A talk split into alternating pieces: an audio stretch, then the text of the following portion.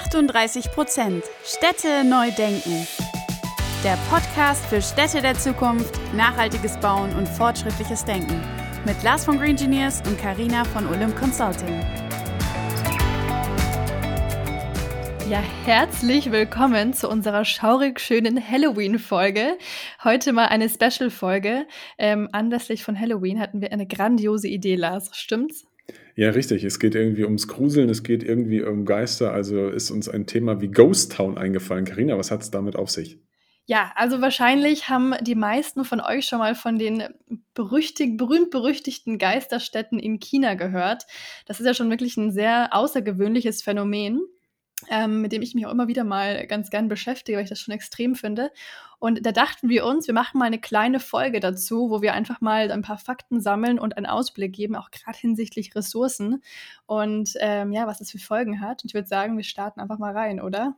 Genau, und deswegen starte ich jetzt vielleicht nochmal mit einem Bogen spannend rein, indem ich sage, eigentlich muss man sich ja erstmal überlegen, wenn ich ein Gebäude irgendwo hinstelle, macht das jetzt hier Sinn und was ist das Nutzerverhalten? Also ich hatte dazu ja auch letzten LinkedIn-Post gemacht, wo es mir darum ging, macht es Sinn, überall an jedem Ort, nur weil es möglich ist, jetzt ein Gebäude hinzubauen? Und ich glaube, das ist ja wie so die Grundlage für diese Ghost Towns. Also da ist in vielerlei Perspektiven natürlich unterschiedliche Gründe und wir gehen gleich auf einzelne Gründe ein, aber grundsätzlich geht es ja auch darum, wenn man ein Gebäude baut, dann muss man doch erstmal auch überlegen, was ist denn eigentlich das Ziel des Gebäudes? Was ist das Nutzerverhalten dieses Gebäudes, um auch wirklich nachhaltig sein zu können? Sollte man es vor allem darauf abstimmen und natürlich noch andere Aspekte beachten, aber man sollte es darauf abstimmen, wo brauche ich ein Gebäude und was bringt mir dieses Gebäude? Und wenn man so reinstartet, dann kann man sicherlich viele Themen auch schon präventiv äh, beheben, aber natürlich gibt es jetzt auch diese sogenannten Ghost Towns. Vielleicht versuchen wir einfach mal ein bisschen auch herzuleiten, Karina.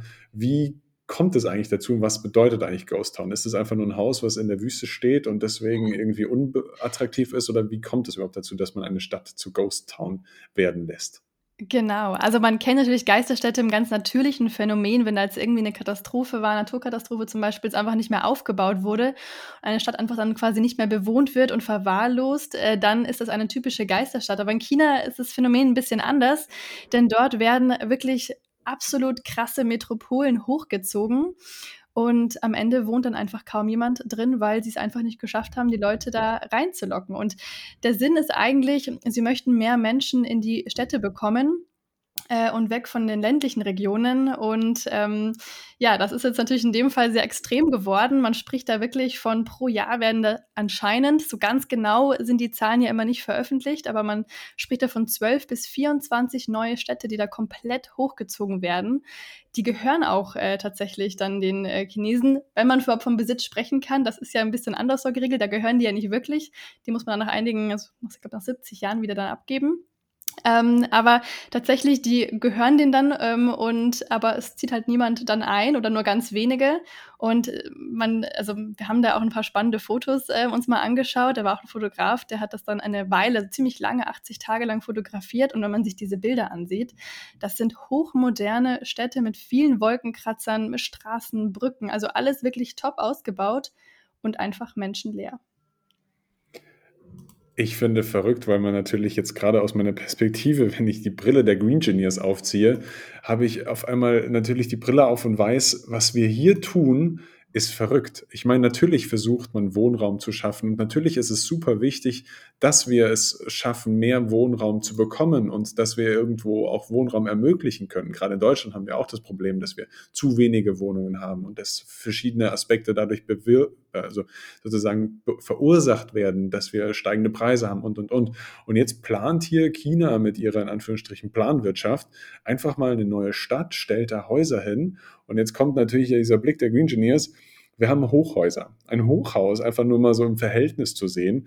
Wenn wir hier von einem rund 80 Meter hohen Hochhaus ausgehen, und das ist vielleicht, sagen wir es mal so, mit einer gewissen Bausubstanz, so wie man es klassischerweise kennt, dann reden wir hier mal ganz schnell von 80.000 Tonnen Material bei einem 80 Meter hohen Hochhaus, was mhm. quasi einfach so dahingestellt werden. Und dann reden wir ja von einem CO2-äquivalenten Fußabdruck von, ich sage jetzt auch mal wieder gerundet, rund 30.000 Tonnen CO2-Fußabdruck. Auch das sind ja unfassbare Mengen. Die schaffen wir als Einzelperson, die schaffen wir auch als Industrie manchmal.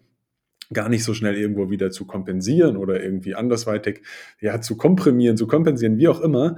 Es sind ja wahnsinnige Bauvorhaben, die dann nicht nur ein Hochhaus betreffen, sondern wie wir es dann halt von solchen Ghost Towns kennen, mehrere Hochhäuser. Und deswegen, das ist eigentlich ein sehr, sehr kritischer Punkt, gerade weil China ja auch sagt, sie wollen sehr, sehr viel nachhaltiger werden sind es natürlich einfach Aspekte, die sind so aus der Brille der Nachhaltigkeit eine Katastrophe. Und natürlich gibt es noch ganz viele andere Aspekte.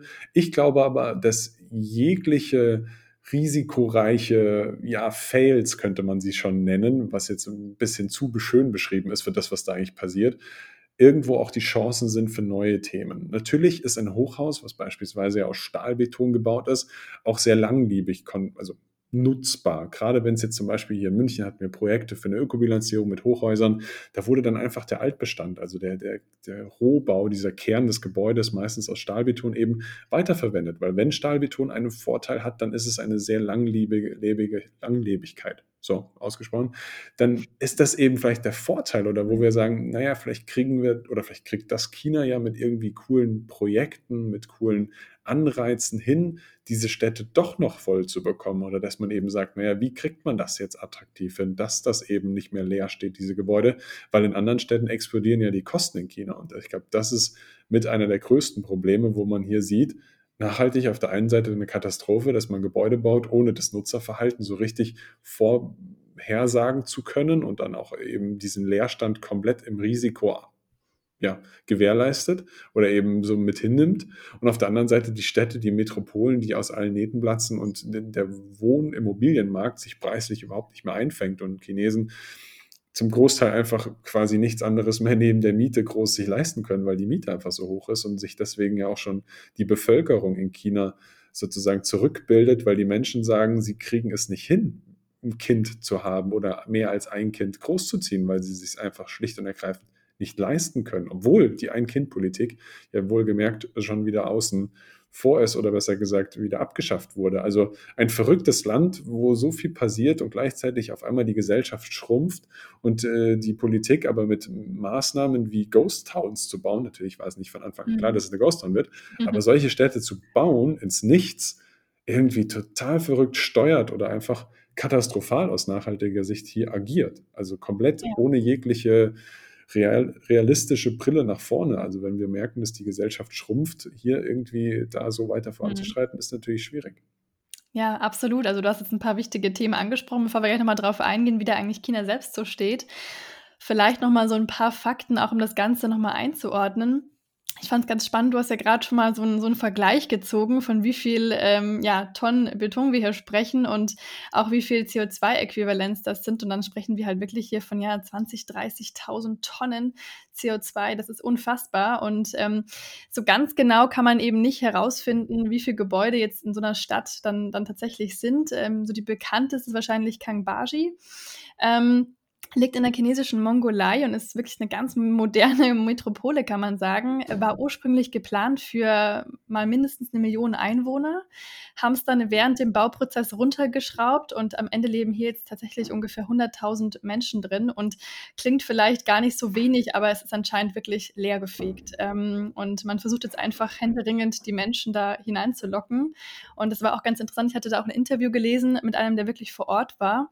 Und dann fragte der, ähm, Reporter, ähm, dass man da im Hintergrund sieht man ja bekannte Schilder von Starbucks und H&M und so weiter, ob denn dann doch vielleicht äh, die Ketten dran glauben. Und dann sagt er, nee, das ist alles nur gefaked. Ähm, da ist, sind gar keine Läden, sondern das soll halt nur so wirken, als, als wäre da was. Und es gibt noch eine spannende zweite Stadt, die heißt ähm, Thamestown. Die ist quasi nach Londoner Vorbild errichtet. Also sieht wirklich quasi sehr ähnlich wie so eine englische Metropole aus, sehr nahe an Shanghai, wo es dann auch Pubs und Fish and Chips Stores und rote Telefonzellen und so weiter gibt. Man schätzt die Kosten auf eine Milliarde US-Dollar, äh, die Errichtung. Und das ist halt auch äh, leider ziemlich leer geblieben. Und insgesamt, wir sprechen da von circa 65 Millionen Häuser, die in China leer stehen. Das ist quasi 20 Prozent aller Häuser. Und da war dann so eine spannende Hochrechnung. Man könnte quasi die halbe Bevölkerung Frankreichs äh, da quasi einquartieren. Und pro Jahr werden rund 15 Millionen neue Wohnungen gebaut. Das ist fünfmal so viel wie in USA und Europa zusammen. Also das ist wirklich ein unglaubliches Wachstum. Und die Bauwirtschaft oder die Immobilienwirtschaft ganz allgemein ist ja auch so der große Wirtschaftsmotor von China gewesen in den letzten Jahren. Und das ist natürlich auch nochmal ganz stark in die Medien gerückt mit dem ähm, der großen Verschuldung von Evergrande. Das ist ja so ein ganz, ganz großer ja, Baukonzern in China, die ja 300 äh, Milliarden Schulden haben, damit das größtverschuldetste äh, Unternehmen der Welt. Und das ist natürlich wieder jetzt der ganze Fokus, ähm, ja, darauf gerichtet und man ist jetzt einfach sehr gebannt, was wird mit der Immobilienwirtschaft in China passieren. Ähm, wird es sich wieder normalisieren oder ähm, ja, wie, wie geht es da weiter? Thema Nachhaltigkeit, du hast es vorhin angesprochen. China committet sich schon in gewisser Weise und, und erkennt das, das Thema auch. Also ich bin absolut kein Experte, was jetzt die Nachhaltigkeit in China betrifft. Was ich aber schon dazu sagen muss, ist diese, um jetzt auch wieder so ein bisschen von außen auf die Situation zu schauen und auch so ein bisschen was aus meinem Alltag mit reinzunehmen ich hatte immer wieder Menschen vor mir, die gesagt haben, wenn wir irgendwie hier was Kleines machen, dann ist es doch total egal, weil die Welt, die tickt doch noch gar nicht so. Die Nachhaltigkeit, die funktioniert doch nicht, wenn China nicht mitzieht, wenn Indien nicht mitzieht, wenn ganz große Staaten wie USA oder wie auch immer, wenn Donald Trump wieder an die Macht kommt und dann wieder alles mit CO2 ist egal und, und, und. Lange Rede, kurzer Sinn. Wenn das Land China etwas anpackt und das vor allem vorantreibt, subventioniert oder wie auch immer, innovative Themen fördert.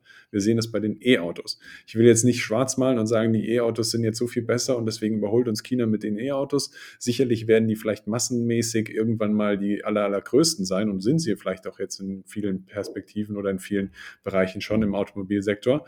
Aber so ist es auch mit anderen Themen. Wenn China Innovation vorantreibt, dann kaufen die sich sehr, sehr viel Wissen ein dann gehen die dieses Thema auch ganzheitlich an und geben Vollgas.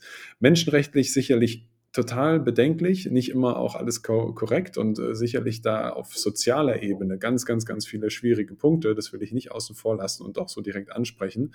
Aber wenn die auf innovativer Basis Gas geben, dann werden die sicherlich ganz schnell sein. Und dann wird Deutschland nur hinterherhinken mit dem Thema, wie kriegen wir eigentlich eine nachhaltige Gebäudetransformation hin oder wie kriegen wir unsere Industrie, unsere Wirtschaft nachhaltig hin. Also da ist China mhm. schon auch einfach ein Land, was sehr schnell agieren kann, vielleicht auch in der Form, wie sie jetzt sind. Und deswegen finde ich, sollten wir das nicht unterschätzen.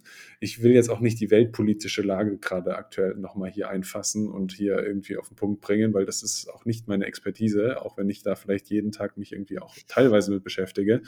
Aber das, was China an Innovationskraft schafft, schaffen wenige Länder auf der Welt. Und deswegen sollten wir uns da nicht zu sehr irgendwie ausruhen und sagen, wenn andere Länder das nicht machen, können wir auch ja nichts machen oder müssen wir nichts machen. Im Gegenteil, wir müssen Vollgas geben für die Nachhaltigkeit und gerade in der Baubranche, weil hier natürlich ja rund 38 Prozent der CO2-äquivalenten Umwelteinflüsse herkommen und dann aber auch sowas nicht außen vor lassen, wie dass wir sagen, wenn wir hier Innovationen schaffen oder wenn China Innovationen schafft, dann können wir diese Innovation nutzen und die helfen uns am Ende des Tages alle auf dieser Welt. Und das ist das Schöne, glaube ich. Also wenn Innovationen vorangetrieben werden, wenn wir Wissen weitergeben können, auch wenn China sich nicht zu protektionistisch quasi da aufführt, dann ist das eine sehr, sehr gute Sache, dass hier Innovationen vorangetrieben werden, dass China vielleicht jetzt auch diesen Weg schon eingeschlagen hat. Und da wird es nicht mehr lang dauern, dass die ganz viele Wege schaffen, vom Wasserstoffnutzen bis hin zu anderen Themen, dass sie CO2-neutral oder dass sie CO2-ärmer quasi diese Themen bauen, umdenken, umstrukturieren. Also da wird noch einiges kommen, was, was mhm. für mich als innovationsgetriebener Mensch sehr, sehr wichtig und entscheidend ist, weil ich ja auch immer sage, wir schaffen die Klimatransformation in der Immobilienwirtschaft gar nicht mal nur durch Verbote. Es gibt sicherlich an der einen oder anderen Stelle, die irgendwo mit Verboten oder wie auch immer kommen werden. Davon bin ich aber kein Fan, sondern einfach, wir schaffen es nur, wenn wir wirklich bahnbrechende Innovationen schaffen, wo wir alle jetzt vielleicht noch gar nicht wissen, was da kommt, aber wenn niemand an den Innovationen arbeitet, dann kommt da auch nichts, sondern wir müssen alle oder viele daran arbeiten, dass die Innovationen gesch geschaffen werden. Und dann, um dann beispielsweise in fünf Jahren zu sagen, ah, jetzt funktioniert das und das, das hatten wir alles noch nicht auf dem Schirm und so kriegen wir das und das hin, auch wenn manche Themen des Klimawandels damit trotzdem nicht behoben sind, aber wir kriegen es als Menschen sicherlich hin, wenn wir innovativ sind und wenn wir vielleicht ein Stück weit manchmal wie China dann Vollgas geben in dieser innovationsgetriebenen Sache. Ist ein ganz relevanter Punkt, den du da sagst. Ne? Also in Sachen Innovationskraft und Geschwindigkeit ist China uns natürlich meilenweit voraus. Ja, sie bekennen sich ja, wie ich es vorhin schon mal kurz erwähnte, ähm, zum Thema Nachhaltigkeit. Sie sagen, es hat einen ganz, ganz hohen Stellenwert, wird man jetzt sehen. Bisher sagt man ja so, dass das Gebäude in China so in der Regel 20 Jahre Lebensdauer haben. Das wollen sie jetzt deutlich verbessern, indem sie auf ja, hochwertigere Materialien, sagen sie, setzen und ein effizienteres Energiesystem. Und da möchten sie ihre Lebensdauer von Immobilien auf 90 Jahre Jahre erhöhen. Das ist auf jeden Fall ein Ziel. Und sie haben auch mit der EU zusammen so ein Sustainable Urbanization Partnership quasi geschlossen, wo sie sich eben auch verpflichten, die Urbanisierung nachhaltiger zu gestalten. Und das hat anscheinend laut China auch oberste Priorität. Wird man also sehen und müssen wir auch verfolgen. So in Sachen CO2-Ausstoß, ähm, ja, sie sind ja quasi weltweit auf dem, auf dem Platz Nummer eins, muss man aber auch ganz klar sagen pro Kopf äh, sind sie nicht auf Platz 1, sondern sind sie auf Platz 48 und da sind wir auf Platz 38, also auch nochmal vor ihnen. Das muss man schon auch sagen. Also ist auf jeden Fall, es hat ganz, ganz viel Potenzial in Sachen Nachhaltigkeit, ein ganz großer Hebel. Ist ja immer so, auch gerade die großen Unternehmen, wenn die dann was verändern, dann ist der Hebel halt gleich ganz anders. Und deswegen kann man nur hoffen, dass China das wirklich auf ihre Prioritätenliste setzt, weil das, was jetzt gerade mit diesen ähm, ja, Geisterstädten passiert, ist natürlich ähm, alles andere als positiv für unsere Umwelt.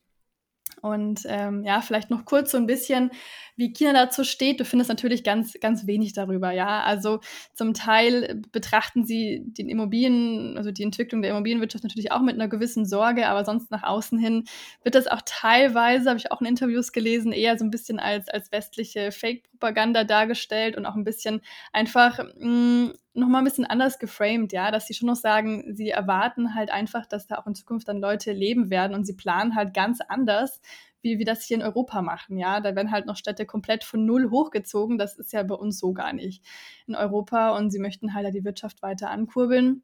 Also man hört da so ein bisschen gemischte Stimmungen. Ähm, ihr Plan war so, bis 2026 möchten sie 250 Millionen Chinesen aus den ländlichen Gegenden in die urbanen Gegenden verlegen. Aber auf jeden Fall ein ganz, ganz spannendes und interessantes Phänomen mit erstmal einer etwas bedenklichen, also nicht nur bedenk etwas bedenklichen, sondern einer stark bedenklichen Entwicklung.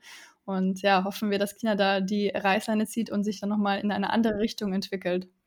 Also ich finde auch, wir können jetzt gar nicht in der Kürze der Zeit alle Themen ansprechen. Was für mich noch wichtig ist, ist, es ist auch eher wahrscheinlich jetzt nicht der, die Expertenmeinung von mir, aber so ein bisschen das, was quasi ich dazu denke.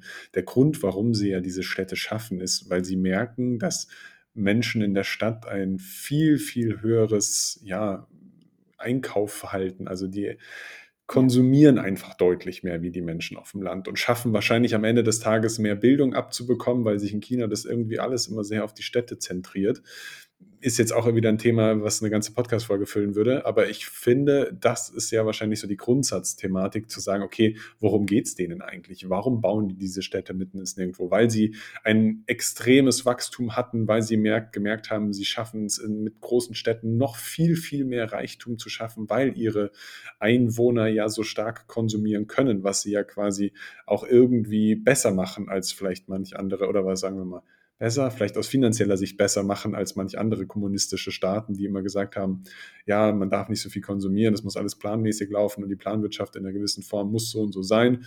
Und dann waren die meistens irgendwie besonders arm, diese Staaten. Und China ist jetzt irgendwie doch so ein Kommunismus, eine Art Diktatur, ohne jetzt irgendwie zu beleidigend zu sein, aber ähm, ja, kein China-Bashing. Aber es ist so, wow, wie die es hingekriegt haben, ist schon verrückt. Also es sind schon sehr viele Menschen zu einem gewissen Wohlstand gekommen. Das ist in anderen ja, kommunistisch-diktatorischen Staaten nicht so der Fall gewesen. Und das ist wahrscheinlich auch so mit der Grund, warum sie diese Städte alle so aus dem Nichts bauen wollen. Warum sie gar nicht, oder wie sie es wahrscheinlich gar nicht anders schaffen, zu sagen, sie können auf dem Land nicht diese Infrastruktur bauen wie jetzt diese Städte. Also andere Bauprojekte gehen ja genauso schnell bei denen. Ein Beispiel finde ich auch noch, jetzt wo du so viele schöne Fakten reingebracht hast. Ähm, in China werden Autobahnen so schnell gebaut, dass die Raststätten noch nicht mal fertig sind. Also es gab zum Teil Autobahnen, da waren dann die ersten 1000 Kilometer wieder fertig, ohne eine einzige Tankstelle. Und dann hat man gemerkt, dass das gar nicht geht. Natürlich nicht, weil man kann nicht 1000 Kilometer LKWs durch die Gegend schicken oder Autos und dann davon ausgehen, dass die Menschen auf 1000 Kilometer keine Raststätte, keine Tankstelle brauchen und die, die ländliche Region außenrum einfach so gar nichts zu bieten hat sonst. Also das sind so verrückte Sachen, wo man meistens irgendwie erstmal aus China kennt, weil die einfach so schnell sind und dann einfach ihre Themen durchbringen. Auch das natürlich fragwürdig, aber Ich finde es total spannend. Dieses Thema bewegt einen, auch wenn man gerade in der Immobilienwirtschaft nachhaltig unterwegs ist. Dann ist es ein sehr umstrittenes Thema. Aber wir sollten vielleicht trotzdem auch, was wir in unserem Podcast immer wollen, ähm, sehr neutral auf eine Thematik schauen. Auch wenn mhm. wir jetzt beide quasi gewissermaßen mal etwas Negatives, mal etwas Positives darüber gesagt haben oder auch überwiegend etwas Negatives aus meiner Seite jetzt kam. Wir sollten nicht immer alle gleich verurteilen. Wir sollten nicht als Europäer denken, dass nur das europäische Verhalten das Richtige ist. Ähm, wir sollten natürlich klare Meinungen zeigen dürfen und sollen auch das so durchsetzen, dass irgendwie Menschenrechte eingehalten werden. Aber wir sollen nicht darauf äh, sozusagen eingehen, dass wir sagen, nur wie wir planen und wir, wir bauen, das ist das Richtige und CO2-Äquivalenz ist äh, außen vor und alles, was wir machen, ist richtig. Auch das ist sicherlich falsch. Also ich finde ganz, ganz wichtig, wenn man das Thema spricht, differenziert auch drauf zu schauen und vielleicht sich sein eigenes Bild machen zu können. Aber super spannend, dass wir da jetzt mal über so ein Thema ja eine Art Diskussion war es ja zum Glück jetzt nicht, aber äh, sprechen konnten. ja, Form. also ich fand es auch ein ganz interessantes Thema. Es ist ja eben auch gerade sehr aktuell mit, mit Evergrande. Und äh, ja, natürlich auch ein bisschen durch Halloween, weil es war jetzt natürlich nur sekundär. Es hat einfach jetzt ganz gut gepasst. Ähm, und wir wollten es mal mit euch besprechen. Erzählt uns auch super gerne, wie ihr das findet. Das ist jetzt mal ein ganz anderes Format, quasi eine Sonderfolge. Du hast richtig gesagt, wir wollen jetzt gar nicht so arg eine Meinung vertreten, sondern erstmal so ein bisschen einfach aufzeigen. Ja, und klar, jedes Land ist, ist anders und muss seinen eigenen Weg finden. Und ich denke, es ist auf jeden Fall interessant zu beobachten, wie China sich da wirtschaftlich ja in eine sehr äh, interessante Richtung, sage ich jetzt mal, entwickelt. Mit einem kritischen Auge, aber auch mit einem gespannten Auge. Hat Spaß gemacht mit dir, Lars, heute das mal zu besprechen und ich bin gespannt, ob wir noch eine weitere Folge in der Richtung machen. Auf jeden Fall, jederzeit wieder gerne. Bis bald. Wir hoffen, die Folge hat euch gefallen und ihr konntet neuen Input mitnehmen. Damit ihr auch die nächste Folge am Donnerstag um 18 Uhr nicht verpasst, könnt ihr unseren Channel abonnieren und gerne auch eine Bewertung dalassen. Du findest uns auf Spotify, Apple Podcast und allen gängigen Podcast-Plattformen. Danke fürs Anhören und bis nächste Woche.